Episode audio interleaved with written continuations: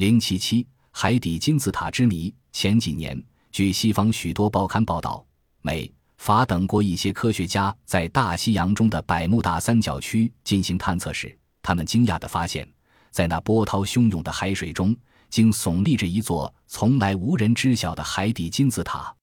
这它底边长三百米，高二百米，塔尖离海面仅一百米。论规模，它比大陆上的古埃及金字塔还高大。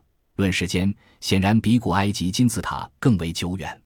塔上有两个巨洞，海水以惊人的高速度从这两个巨洞中流过，从而卷起狂澜，形成巨大漩涡，使这一带水域的浪潮汹涌澎湃，海面雾气腾腾。上述发现令人们迷惑不解：在波涛滚滚的海底，人们怎样生存？怎样建造金字塔呢？西方有些学者认为。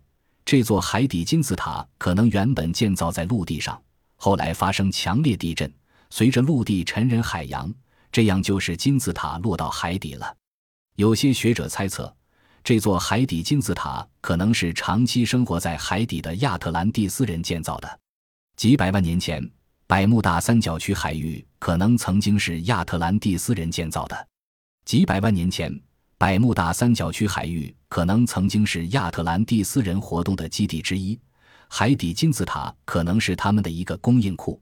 美国探险家德奥伯诺维克拍摄到一张满是涡旋状白光影像的照片。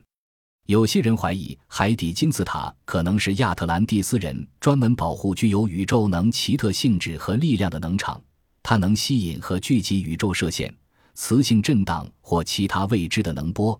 其内部结构可能是一个微波谐振腔体，对放射性物质及其某些能源有急剧的作用。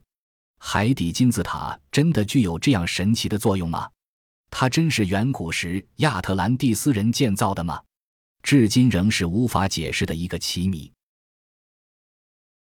本集播放完毕，感谢您的收听，喜欢请订阅加关注，主页有更多精彩内容。